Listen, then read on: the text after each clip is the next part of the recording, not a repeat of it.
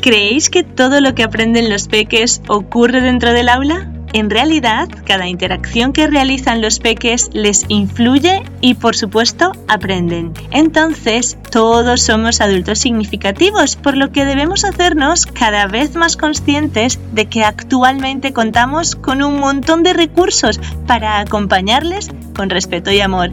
Asimismo, debemos hacernos conscientes de que si trabajamos en conjunto con otros adultos significativos, podemos crear espacios armoniosos donde se desarrollen los peques. Por eso el propósito de este podcast es que tengáis una ventana por la cual podáis disfrutar de los saberes y sabores de diferentes adultos significativos y así expandir juntos nuestro ser y estar, ya que esa es la forma en la que podremos acompañar a los peques mirándoles con toda la potencialidad de expansión de su bonito ser y estar. Os espero aquí, más allá del aula.